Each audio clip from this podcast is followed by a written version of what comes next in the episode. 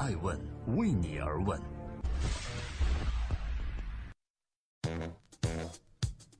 Hello，各位好，这里是爱问顶级人物对话，细分行业大咖，探索创新创富法则。我是爱成，今天要与各位分享的嘉宾是王中磊。我们要谈谈不把电影当做生意的生意人，到底是不是王中磊的真面目？商业社会的残酷就在于，无论是谁来参加这个游戏，所有的标准都是统一的，成败胜负也一清二楚。他从来不会因为你的身份或者地位影响结果。没有人会比王中磊更清楚华谊兄弟的2016年是怎么过的。这是这位47岁的内地娱乐大亨第一次全面接手公司的整体运营。而在此前，他和他的那位年长十岁的哥哥有着各自的分工。在今年2017年博鳌亚洲论坛期间，我有幸和王中磊先生对话。在爱问王中磊的节目中，他说：“以前我可能更多的时间和精力是在内容创作上面，跟导演、编剧开会，跟剧组和创作团队在一起。然后呢，等电影拍完了，再去帮助电影做营销宣传。但是从2016年开始，我从哥哥王中军手中开始做整个集团的管理和运营。”这里是爱问顶级人物，我是爱成。娱乐行业的生意是严谨还是娱乐呢？至少在去年之前，王中磊的名字最常出现的地方是在几十平米的电影放映厅里。王中磊这三个字会在制片人一栏的后面挂在电影的片头。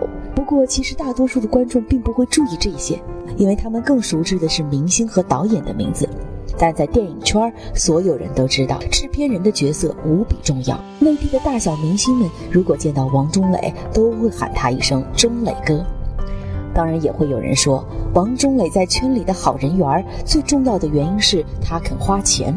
比如说，王中磊就是冯小刚导演的最大金主，冯小刚也不止一次的说过，也只有王中磊舍得让他这么任性的拍电影。这可能是白羊座的王中磊最大的一个特点：热情并且专注。在《爱问王中磊》这期节目中，当我问他你这辈子最喜欢什么事儿，他说：“知道吗？前两天我给冯小刚过六十岁的生日，发了一个微博，然后说啊，他这辈子最喜欢的三件事儿就是电影、女人和饺子。随后我回了他一个微博，说我想把第三条改了，也是改成面条。”分享完这个段子后，他反问我说：“你说这样的人生，有人会觉得是不是很枯燥？但是我倒觉得反而会很幸福，因为专注这个事情还是很让人幸福的。”时光倒流，在一九九八年的某一天，当时年仅二十八岁的王中磊突然提出自己要拍电影，这时距离他们兄弟俩的广告公司成立才刚刚四年。而后，他拉着公司里的四个人，在内部成立了一个影视部。再到后来，王中磊遇到了冯小刚，接连拍了《没完没了》《手机天下无贼》，这些经典的作品就是华谊兄弟电影传奇的前传。而事实上，在华谊兄弟早期的时候，王中磊包括他的哥哥王中军，为了筹拍电影，基本上是把家里的房子、车子都抵押出去了。对于这些，王中磊至今回忆说：“只要是为了他喜欢的电影，都值得。”但热情的王中磊，同时又是一个特别严谨的人。在节目中最让我诧异的是，在这期节目访谈结束，我竟然意外地发现。王中磊的生活啊，是一种机械表示的生活，认真到不允许有一丁点儿改变。他说：“我自己开玩笑说，我大概有二十年，跟在我身边最多的是一个时间表。我也特别愿意在这时间表上画来画去。我的日程呢是排到两个月以后了。我讨厌计划的改变。我眼前的王中磊有着冲突的性格，一方面他像哥哥一样喜欢艺术家般的天马行空，为了实现一个没有保障的创意，甚至不惜压上全家。”身价，同时呢，在另一方面，他又如同一个工科生一样，谨守着教条般的纪律。我印象最深刻的是，王中磊曾经对我说：“如果你作为娱乐行业当中的运营者的话，我觉得就一定要是理性跟感性并存的，并且要分配的特别特别好，否则的话，可能你会被很多人喜欢，但是并不一定是很成功的娱乐界的掌门人。”很显然，王中磊是在一个行业掌门人的标准在严格要求自己。正在播出的是《的爱问顶级人物》，由我来对话细分行业大咖，探索创新和创富法则。这个周末，我们将对话的是王中磊，华谊兄弟的新掌门人。抛给王中磊的第二个问题是：华谊到底是不是一个挣快钱的公司？王中磊一直以行业掌门人的标准要求自己，市场呢也会以一个掌门人的标准在要求华谊兄弟的业绩。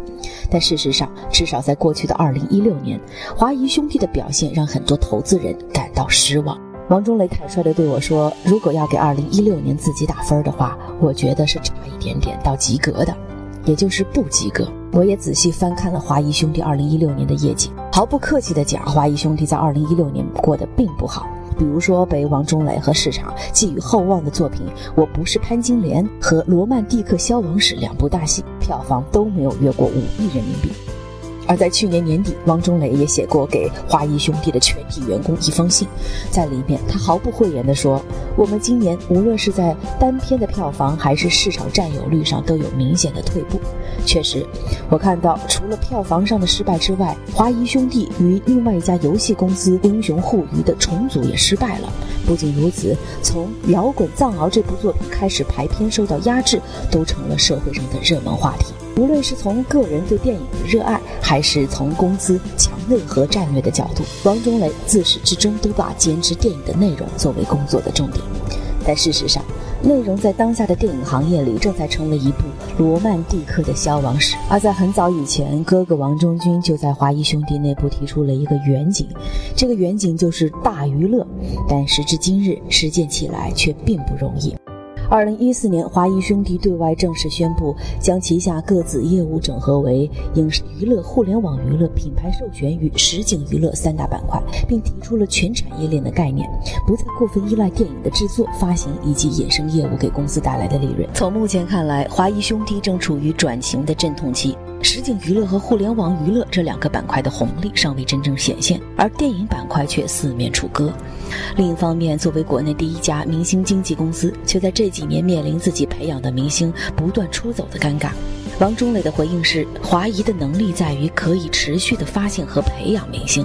他说，现在的媒体界发生的变化太大了，大量的需要专业演员，每年出品可能是几千部网络大电影、几万小时的网络剧、综艺节目，这些都需要大量艺人的资源。所以，我认为在新人的发现和培养上，华谊兄弟大有可为。但那些来自投资银行的金融人士，估计并不愿意留太多的时间给华谊兄弟来培养明星。这是一个浮躁的时代，也是一个资本驱动的时代。一家造房子起家的企业，可以在一夜之间成为全球最大的电影院线公司。我说的是万达。而一家生产电视机的企业，也可以在一夜之间成为野心勃勃的竞争者。资本毫不客气地戏弄了一家坚持二十几年、专注于做内容生产的电影公司，上市了，但市场并没有给这家公司太多的回报。王中磊对艾问说：“我自认为，在中国的电影史上，已经永远离不开我们华谊兄弟这四个字了。他一定会被留下。那华谊兄弟会成为长久的企业。”是因为我们不是一个挣快钱的公司，这个就是生命力。否则的话，大家都是拿来快速变现，那这个行业还有什么意思呢？在艾文看来，或许可以看作是倔强的王中磊对眼下疯狂资本的一个回应。但是我注意到一个微妙的现象是，在过去的二零一六年，曾经在资本裹挟下的中国电影市场出现了缓慢止步的信号，这多少也给那些坚持内容和精品创作的电影从业者一个信心：市场需要的是好的电影。正在播出的是《爱问顶级人物》独家专访，细分行业的大咖，探索创新创富精神。爱问王中磊，未来的电影会发生什么样的变化？人工智能会不会代替电影的创作者呢？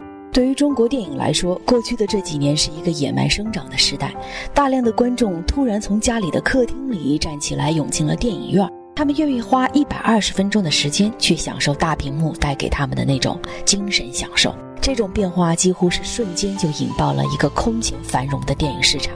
市场机构的预测称，在未来的两三年，中国电影市场的票房将达到千亿级别。对此，王中磊的回应是：“我认为资本是砸不出好电影的。”确实，身处于如此汹涌变化的电影行业，王中磊并不是认为这是一个好机会，他反而觉得中国市场发展太快，但是我们电影工业的基础太薄。另外一个原因，王中磊认为是大家都不够敬畏这样的市场，不够敬畏电影这个行业，而这样的做法也确实导致中国电影离世界最高水平越来越远。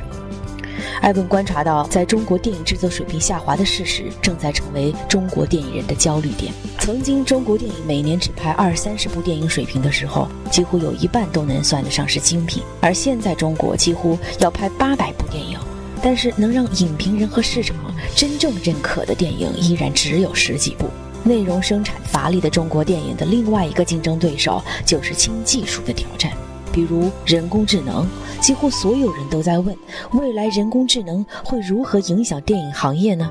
王中磊对艾问说：“大家都在讲，将来是不是还需要演员、编剧、导演？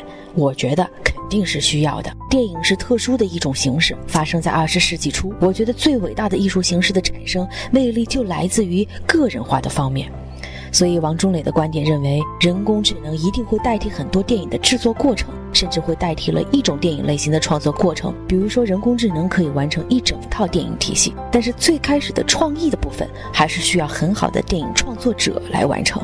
王中磊对内容的强调，恰恰也是华谊兄弟目前最为重要的核心竞争力了。在节目中，他坦言，华谊兄弟的能力是什么，或者华谊它的竞争力是什么？其实并不是说名字的竞争度，更多的是企业团队领导者对于电影这个行业的理解，以及我们可以再生产新的内容或者最优质内容的能力，这是核心竞争力。